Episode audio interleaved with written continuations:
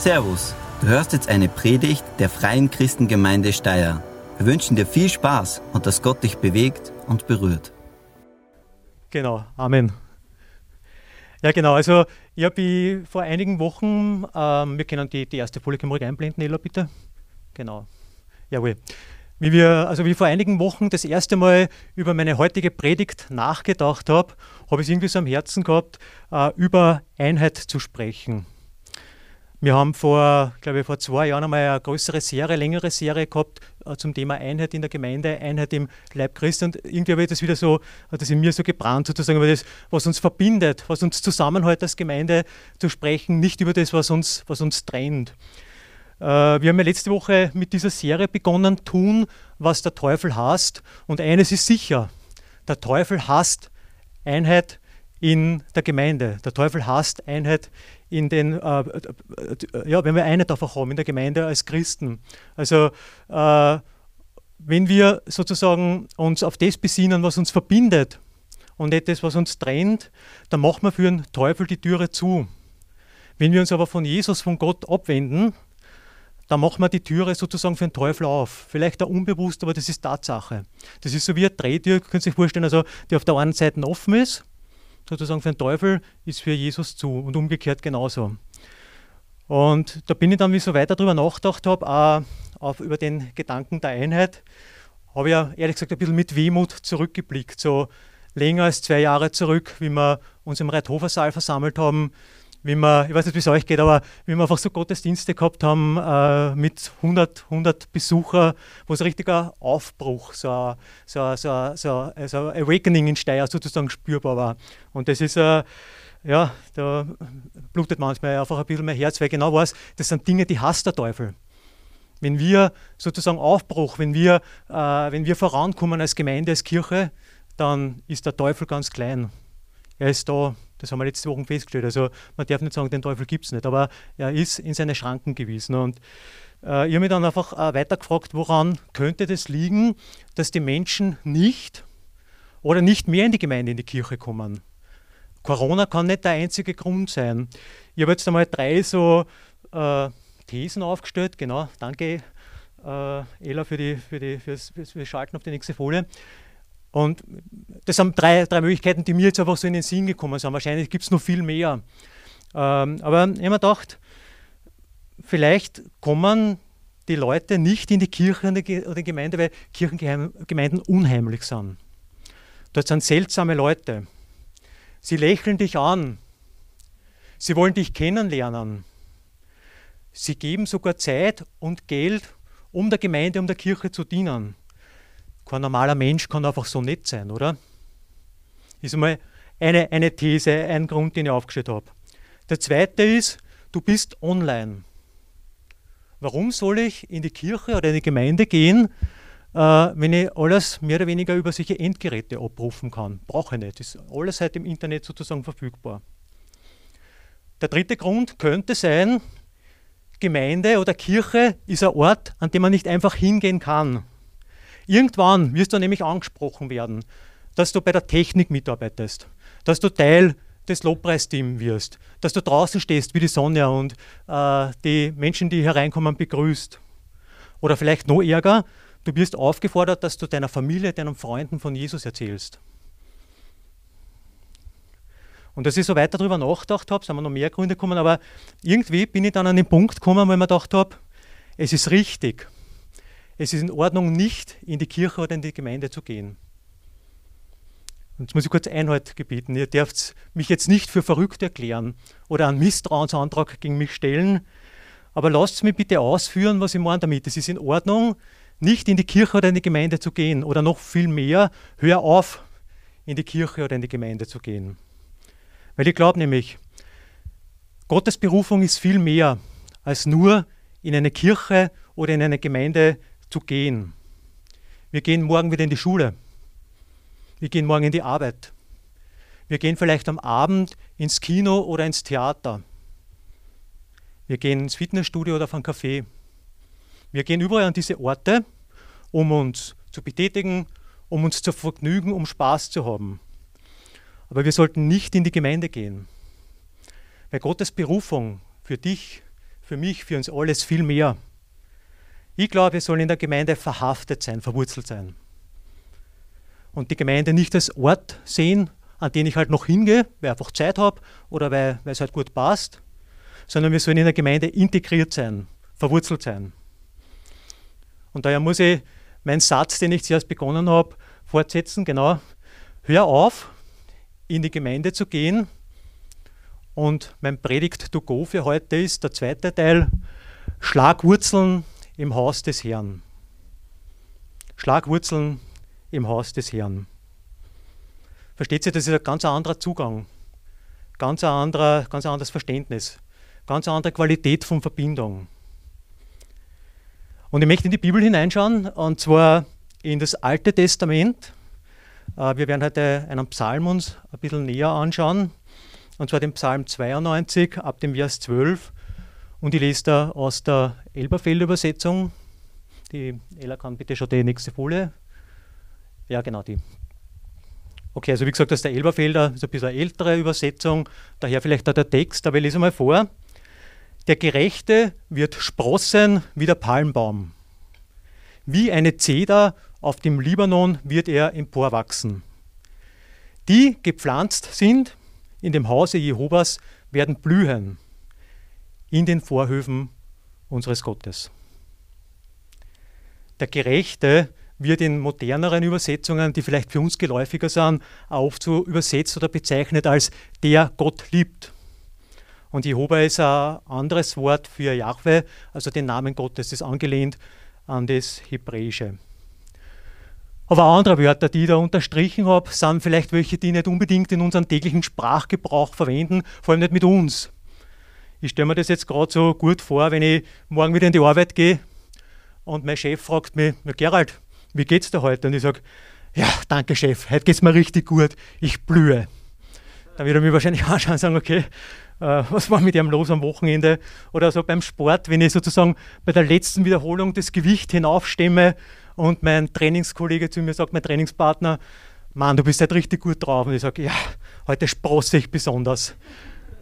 Also wie gesagt, äh, das sind keine Wörter, die wir ständig für uns verwenden oder in Verbindung bringen, aber die Wörter, die der Psalmist hier nennt oder bezeichnet, so verhält es sich, wenn wir, wenn du, wenn ich im Hause des Herrn verwurzelt bin. Das hat nämlich etwas mit unserem geistigen Wachstum, mit unserem geistigen Zustand sozusagen zu tun. Du wächst im Glauben, du wirst stärker gegenüber Angriffen.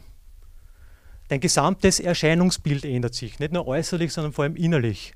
Du wirst sozusagen attraktiv für dein Umfeld und das ist eine Schönheit, die von innen heraus rausstreut und das bekommt dein Umfeld mit. Wenn du Wurzeln im Haus des Herrn geschlagen hast. Und in diesem Abschnitt verwendet der Psalmist auch ein Bild von Bäumen. Ich habe da diese Bäume mitgebracht. Das heißt, gut, dass wir eine junge Generation dabei haben. Es gibt ein bisschen sozusagen einen Biologieunterricht. Und wir werden uns diese Bäume äh, kurz ein bisschen näher anschauen. Und zwar, ihr seht rechts diese Libanon-Zeder.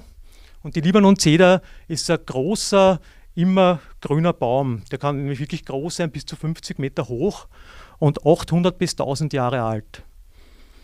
Und das Holz dieses Baumes, das wird schon richtig, richtig lang verarbeitet. Nämlich schon seit 5000 Jahren wird dieses Holz sozusagen äh, ja, verwendet. Das ist bekannt für seine schöne Färbung und soll auch einen aromatischen, so richtig aromatisch guten Geruch haben. Also äh, ich habe es leider noch nie live gesehen und auch nicht gerochen, aber Zedern stehen einfach für diese Langlebigkeit, für diese Schönheit, für diese Stärke. Und König Salomo, hat, wie er den Tempel errichtet hat, hat er den Dachstuhl des Tempels unter anderem aus Zedernholz gefertigt. Und im Vorhof des Tempels diese Täfelung, Holztäfelung, hat er ebenfalls aus Zedernholz äh, gebaut. Also ein besonderes, wertbeständiges, schönes Holz. Ein anderer Baum, der verwendet wird in diesem Bild, in dieser Metapher, ist die Palme. Genau, da bin ich. Die Palme hat ebenfalls eine Symbolkraft, einen Symbolcharakter. Und zwar Palme, die steht als Zeichen des Triumphs, des Sieges, als Zeichen der Freiheit.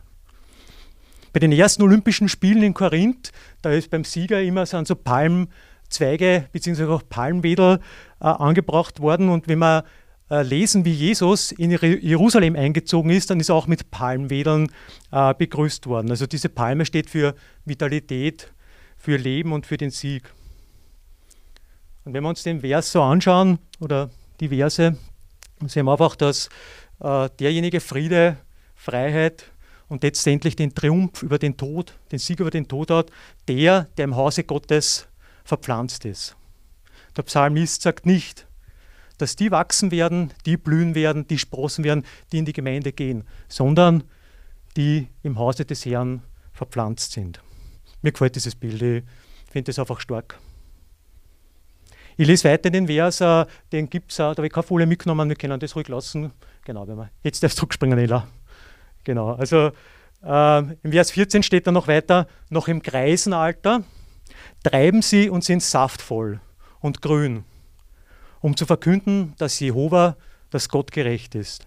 Er ist mein Fels und kein Unrecht ist in ihm. Und das beruhigt mich auch zu lesen, weil das biologische Alter doch fortschreitet und das war noch der andere graue Haar dazukommt. Und selbst wenn jetzt mein körperliches Wachstum zu Ende ist oder irgendwo ja, die Regeneration abnimmt, dann weiß ich, ich werde trotzdem geistlich weiter wachsen, weil es in dem Vers drinnen steht. Ich werde weiter gedeihen. Ich bin verbunden, ich bin emotional engagiert, ich bin erfüllt, bin gesegnet und darf auch zum Segen werden. Und in dem Zusammenhang ist einfach wichtig zu erkennen, dass dein Leben, unser Leben, äh, äh kann man vergleichen mit einem Samenkorn. Und ihr kennt diese, diese, dieses Gleichnis, dieses Bild, das Jesus im Matthäus-Evangelium den Menschen erklärt. Ein Samenkorn hat unheimlich viel Potenzial. Ein Samenkorn kann wachsen, ein Samenkorn kann irgendwann mal blühen, ein Samenkorn kann sich multiplizieren. Aber nur dann, wenn es eingepflanzt ist. Wenn es einfach im Sackerl liegen bleibt, wie, wie es beim Obi oder beim Dena oder wie man kaufen kann, dann macht das Samenkorn genau gar nichts. Ich muss dieses Samenkorn einpflanzen, verpflanzen, damit es sozusagen Frucht bringt. Und dieses Bild, dieses Gleichnis, das Jesus verwendet, ist, wo der Seemann auf das Feld hinausgeht, um Samen zu sehen. Und es gibt manchen Samen, der fällt auf den Boden. Da kommen die Vögel und fressen diesen Samen, stehlen diesen Samen, der ist weg. Es gibt manchen Samen, der fällt auf felsigen Boden. Geht irre schnell auf, aber sobald die Sonne rauskommt, verdorrt er.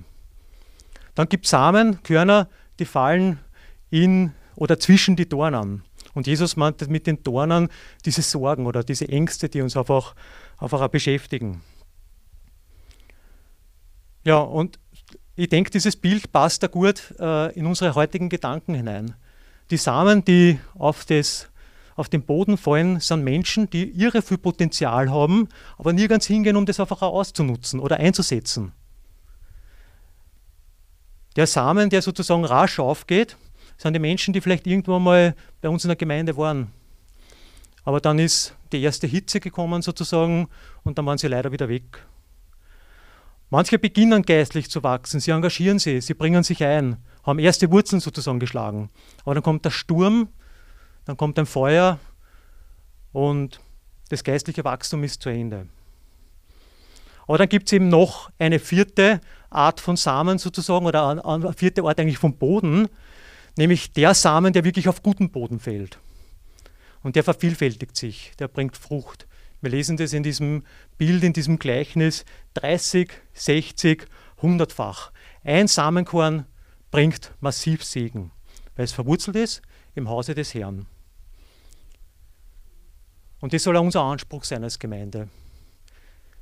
Wir sind keine spirituellen Konsumenten. Wir dürfen unseren Samen nicht nur für uns einsetzen, sondern damit wir Frucht bringen. Und das ist eben der Unterschied. Gehe ich in die Gemeinde oder bin ich verwurzelt in der Gemeinde? Gebe ich meinem Samen, meinem Leben die Chance, dass er wächst, dass er gedeiht, dass er Frucht bringt? Was passiert, wenn du eingepflanzt oder verwurzelt bist? Schauen wir ein bisschen weiter in der Bibel und zwar, äh, wir überspringen einige Psalmen, schauen zu den Propheten, nämlich zum Prophet Jeremia. Dann können wir die nächste Folie einblenden. Genau. Ich lese wieder vor, es ist die gleiche Übersetzung, die äh, Elberfelder. und er wird sein wie ein Baum, der am Wasser gepflanzt ist und am Bache seine Wurzeln ausstreckt und sich nicht fürchtet, wenn die Hitze kommt. Ich weiß nicht, welchen Hitzen du ausgesetzt bist, mit welchen Herausforderungen du zu kämpfen hast, was dich aktuell traurig, wütend oder müde macht. Wir müssen realistisch bleiben. Wenn wir Jesus nachfolgen, ist es nicht das Ende unserer Sorgen, unserer Probleme. Für 360 Millionen Menschen weltweit fängt es genau da an. Genau da fangen für die Menschen die Herausforderungen, die Sorgen aus. Es sind nämlich genauso viele Menschen, die weltweit verfolgt sind, 360 Millionen aufgrund ihres Glaubens. Jeder siebte Christ weltweit ist verfolgt aufgrund seines Glaubens. Wir können das auch im aktuellen Monitor von Open Doors lesen und Afghanistan hat da nach der Machtübernahme der Taliban den traurigen ersten Platz äh, sozusagen übernommen von Nordkorea. Aber eins glaube ich ganz fest, dass wenn ich fest verwurzelt bin im Herrn, dann habe ich die Zusage, dass ich unterstützt bin, dass ich Support habe, dass ich an einer Quelle gegründet bin, die viel stärker ist als alle Herausforderungen und Probleme dieser Welt, Kämpfe dieser Welt. Wir machen weiter im Biologieunterricht. Äh, wer kennt diese Bäume? Fragen wir mal kurz in die Runde. Katrin, ja? Sehr gut, genau. Das sind Mammutbäume. Äh, und das hat mich auch sehr fasziniert.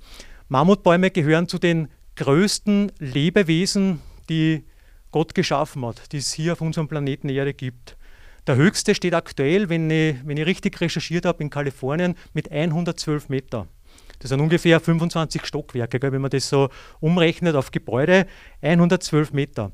Und trotzdem, dass diese Bäume irre groß sind und teilweise Durchmesser von bis zu sieben Meter haben, also da kann man durch die Bäume durchgehen auch, wenn sie ausgeschnitten sind, sind sie eigentlich nur sehr flach verwurzelt. Also die Wurzeln in Relation ähm, breiten sie nicht besonders tief aus. Und dann fragst du die wahrscheinlich, so wie ich mich gefragt habe, wie, wie gibt es das? So ein Riesenbaum, nur flach verwurzelt, wie hält der sozusagen den Stürmern äh, aus? Wie, wie, wie, kann sie, wie kann sie der wehren? Und da ist so, dass hier ein Baum steht, dann 100 Meter weiter drüben der nächste Baum, dann dort der Baum. Und das machen die Wurzeln. Die Wurzeln treiben aus, unsichtbar für uns, unter der Erde und verbinden sich. Die Wurzeln verknoten sich, wenn man so will, ähm, einfach gesagt, und bilden eine Symbiose. Sie halten sich sozusagen gegenseitig. Es gibt ein Supportsystem, ein Unterstützungssystem für diese Bäume unterhalb der sichtbaren Oberfläche, welches den Riesen an der Oberfläche in Herausforderungen sozusagen Halt gibt. Und das ist also ein wunderbares Bild für die Gemeinde, wenn man verwurzelt ist im Haus Gottes. Denn wir brauchen Einheit. Wir brauchen einander. Ich brauche euch. Und ihr braucht mich. Wir brauchen uns gegenseitig. Wir müssen uns unterstützen. Wir müssen miteinander verwurzelt sein. Dann können wir miteinander oder ja, einfach den Herausforderungen trotzen. Ich kann euch eine Sache versprechen. Ihr werdet in der kommenden Woche Herausforderungen erleben. Kleine und große Kämpfe, Prüfungen, Rückschläge. Ihr werdet mit verrückten Mitmenschen konfrontiert sein. Wenn das bei dir nicht der Fall ist, dann gib mir Bescheid, ich schicke dir welche von mir vorbei. Also die gibt es die gibt's überall. Also, ähm, ich weiß, wenn, wenn, du, wenn du sozusagen konfrontiert bist mit diesen Herausforderungen und du stehst alleine, nicht so wie diese Mammutbäume, sondern du stehst alleine im Wind, im Sturm, dann bist du verwundbar weil der Teufel dich angreifen kann. Du bist verwundbar. Wenn du ein Supportsystem hast, das dich stützt, das dich hält, dann stehst du auch diesen ja, Herausforderungen leichter gegenüber. Wir brauchen einander und wir müssen uns verwurzeln. Die zweite Sache, die passiert, also nicht nur wir werden äh, hitzebeständiger, sturmbeständiger, sondern wir produzieren Frucht. Das können wir lesen im, im Vers 8. Wenn wir weiterschalten, genau, danke. Wir hören nicht auf, Frucht zu tragen. Und was ist da gemeint mit Frucht? da müssen wir noch weiter in der Bibel sozusagen nach vorne schauen. Äh, und zwar erklärt es der Apostel Paulus im Brief an die Galater im Kapitel 5. Da gibt es diese Frucht des Geistes, von dem habt ihr sicher schon gehört alle. Nämlich, das sind Eigenschaften und Tugenden, die wir aus uns heraus nur schwer ähm, wie soll man sagen, in den Tag legen können. Das sind Eigenschaften wie Liebe, wie Freude, wie Frieden, Geduld, Freundlichkeit, Güte, Treue, Sanftmut und Selbstbeherrschung. Also diese Eigenschaften, Tugenden fasst der Apostel Paulus unter Frucht zusammen. Und das ist hier gemeint, er hört nicht auf, Frucht zu tragen. Es ist nicht die Frucht, die aus uns herauskommt, sondern die wir durch den Heiligen Geist äh, sozusagen haben. Und so wie der Apfelbaum oder der Nussbaum seine Früchte nicht für sich selbst primär trägt, sondern damit er anderen Freude macht, wenn es im Kuchen ist oder im Nussaufstrich sozusagen, so soll er diese Früchte nicht äh, ein Selbstzweck sein, sondern die Früchte sollen zum Segen für andere Menschen werden. Der Friede, den du ausstreust, weil du gegründet bist im Herrn, wird Ruhe in dein hektisches Umfeld bringen. Die Treue, die du lebst, wird deine Beziehungen segnen. Die Geduld, die du an den Tag legst, wird die Mitmenschen in deinem Umfeld besänftigen und so weiter und so fort. Du wirst den Unterschied machen. Es ist eben so ein Unterschied, ob man nur in die Gemeinde geht oder in der Gemeinde verwurzelt ist, Teil der Gemeinde ist. Und wir wollen dir auch wirklich bewusst ermutigen, eine Gemeinde zu finden, in der, du, in der du dich zu Hause fühlst. Eine Kleingruppe zu finden, wo du sagst, okay, dort kann ich hingehen, online oder live, wo ich gehört werde, wo miteinander geredet wird, miteinander gelacht wird, wo miteinander geweint wird, wo füreinander gebetet wird. Das ist Gemeinschaft, das ist äh, verwurzelt sein. Wir wollen das auch wirklich bewusst vorantreiben und Silvia, Tobi und ich, wir überlegen auch, wie wir personelle Ressourcen freischaffen können, um ganz gezielt in diesen Bereich der Kleingruppen zu investieren. Weil wir da einfach erkannt haben, da müssen wir was da, da sind wir verantwortlich, um das wieder attraktiv zu machen, äh, zu beleben. Ich komme zurück zu meinen anfangs genannten Thesen und werde mich jetzt sozusagen selbst widerlegen oder, oder mir selbst und euch die Antwort geben. Wir können schon auf die nächste Folie schalten, bitte. Genau. Wenn ihr den Telegram-Kanal unserer Gemeinde abonniert habt, dann habt ihr bereits jetzt in eurem Posteingang die Reflexionsfragen, da wir jetzt nämlich kurz bevor herausgekommen bin zur Predigt, noch schnell geschickt. Das heißt, ihr habt diese Reflexionsfragen, die hier nicht sind, damit die Folie nicht zu überladen ist, bereits in eurem Posteingang auf, auf Telegram. Aber warum denke ich, dass wir anfangen sollten, wirklich Gemeinde zu sein, verwurzelt zu sein in der Gemeinde? Wir sind seltsame Leute. Und darum sollten wir einfach auch anfangen, Kirche zu sein. Unsere Kirche ist, unsere Gemeinde ist seltsam, weil, weil, weil sie aus Menschen besteht. Und sagen wir uns ehrlich, wir sind alle auf die eine oder andere Art seltsam, weil wir einfach verschieden sind. Aber genau diese, diese Unterschiede, diese Unterschiedlichkeiten, die machen uns besonders. Die machen uns aus. Und das ist der Grund, warum wir alle so gut zusammenpassen. Unsere Kirche, die Kirche Jesu, kommt voran, weil wir alle seltsame, gebrochene, aber vergebene Menschen mit einem einfachen Glauben sind. Und weil wir Gottes erstaunliche Gnade gefunden haben. Darum kommen wir als Gemeinde voran. Ich persönlich möchte nicht nur in die Gemeinde sein, sondern ich möchte Teil dieser Gemeinde sein. Mögliche Re Reflexionsfragen, wo Sie einfach äh, darüber beten könnt, nachdenken könnt, ist, frag dir, wo sind deine Wurzeln? Was gibt dir halt? Oder was hält dich davon ab, Wurzeln im Hause Gottes zu schlagen. Grund Nummer zwei, wir sind online. Weil ich glaube, dass jetzt nicht die Zeit ist für die Kirche, für die Gemeinde Jesu, das Internet zu verlassen. Weil die Welt eine digitale ist. Jesus ist wohin gegangen? Jesus ist dorthin gegangen, wo die Menschen sind. Jesus ist zu den Menschen gegangen und das Internet ist bei den Menschen. Und um Menschen zu erreichen, nutzen wir diese Dinge. Darum haben wir einen Livestream. Darum nutzen wir die Bibel-App. Darum nutzen wir Podcasts. Aber es ist eben nur ein Teil davon. Wir dürfen uns nicht nur rein auf diese, diese Online-Inhalte abschützen, sondern wir müssen auch verstanden haben, dass Gemeinde sich treffen muss, dass Gemeinde Gemeinschaft bedeutet. Wir haben, äh, ich habe den Franz gebeten und ich möchte da jetzt auch in diesem Zusammenhang echt ein, ein großes Danke sagen an unser Technikteam. Also alle, die hier sitzen äh, und das Sonntag für Sonntag bewerkstelligen, dass wir Livestream haben können. Genau, hat einen Applaus verdient. Vielen Dank.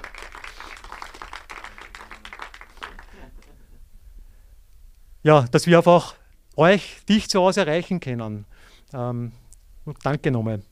Wir haben äh, seit November äh, 2020, also jetzt gut 13 Monate, haben wir 6000 Abonnenten dazu gewonnen und 1,2 Millionen Aufrufe gehabt auf YouTube. Wir erreichen die Menschen. Und ich möchte gerade dazu ermutigen, nutzt diese Inhalte, nutzt diese Medien, diese Technik, aber nur einmal eine reine Abstützung nur auf, die virtuelle Welt meint eben nicht, äh, Gemeinde zu sein. Und der dritte Grund, um anzufangen, sich zu verwurzeln oder wieder Gemeinde zu sein, ist, wir gehen nicht in die Kirche, wir sind die Kirche. Wir sind die Gemeinde Jesu. Und wir sind aufgerufen, auch hinauszugehen. Wir sind keine geistlichen Konsumenten. Wir sollten geistliche Spender sein, weil die Kirche, die Gemeinde existiert für die Welt. Warum sollte man das machen? Ganz einfach, weil Jesus uns den Auftrag gegeben hat. Jesus ist, bevor er zum Vater zurückgegangen ist, hat uns gesagt, wir sollen das Wort predigen. Wir sollen die Menschen zum Herrn führen, wir sollen sie taufen. Und wo ist das passiert im großen Stil? In der ersten Gemeinde in Jerusalem. Dort ist passiert. Dort haben diese Bekehrungen, dort ist Gemeinschaft passiert. Äh, dort haben, haben sich die Menschen gegenseitig gedient. Es ist keine gute Kombination, das Wort zu hören, aber dann eben nicht hinauszugehen und das einfach auch anzuwenden. Die Kirche braucht die Gemeinde. Die, die Kirche, nicht die Kirche, die Welt braucht die Gemeinde. Die Welt braucht äh, die Kirche. Wir müssen überall dort, wo wir sind, sind wir einfach präsent äh, als Gemeinde, als Kirche. Ich darf Ihnen äh, Thomas und den Roland äh, wieder herausbieten, unser Lobpreisteam. Ich möchte äh, ich möchte schließen. Was braucht es? Ja, haben, haben wir wieder unsere, vielleicht haben wir einen Hobby-Biologen oder Botaniker hier. Was braucht es, damit ein Baum wachsen kann? Es braucht einen Boden, es braucht Licht, es braucht Wasser, es braucht Wärme und es braucht Zeit. Diese fünf Punkte benötigt ein Baum, damit er wachsen kann. Es braucht Boden. Boden, ein guter Boden ist ein Herz. Es braucht Licht. Jesus, Jesus Wort ist Licht unter meinen Füßen. Jesu Wort ist Licht auf meinem Pfad. Es braucht Wasser. Jesus, Jesus ist das rein reinigende Wasser, das was uns durchströmt und wieder erfrischt. Es braucht Wärme, es braucht Feuer, der Heilige Geist. Und es braucht Zeit. Es braucht Zeit, damit dieser Baum wachsen kann. Wann ist der beste Zeitpunkt, um einen Baum zu pflanzen? Vor 20 Jahren. Wann ist der beste Zeitpunkt, um im Hause Gottes verpflanzt zu sein? Vor 20 Jahren. Wann ist der nächstbeste Zeitpunkt, um im Hause Gottes gepflanzt zu sein? Jetzt. Genau jetzt ist der nächstbeste Zeitpunkt, um dich einzupflanzen. Weil Gott dich sehen blühen sehen möchte, dich wachsen sehen möchte, so wie die Zeder im Libanon oder die Palme in Jerusalem. Ich möchte beten zum Schluss. Jesus, Herr, ich danke dir, dass du den Boden aufbereitet hast und dass wir Gemeinde sein dürfen, Herr. Danke, Jesus, für all das, was du für uns getan hast, was du vorbereitet hast. Und Jesus, zeig uns einfach ganz individuell auf, was uns heute gibt, was uns Stärke gibt. Überführ uns du, Herr, bitte. Und lass uns einfach erkennen, wie viel mehr Segen drin steckt, wenn wir einfach in deinem Haus verwurzelt sein. Weil wir miteinander Stürmen widerstehen, Angriffen widerstehen. Weil wir Frucht bringen, Herr. Das ist so ein Segen und dafür danke der Herr. Amen. Vielen Dank fürs Zuhören. Wir hoffen, dass dir diese Predigt weitergeholfen hat. Wenn du mehr über uns wissen willst oder Fragen an uns hast, besuche unseren Gottesdienst in Steyr und schau auf www.fcg-steyr.at vorbei. Wir freuen uns auf dich.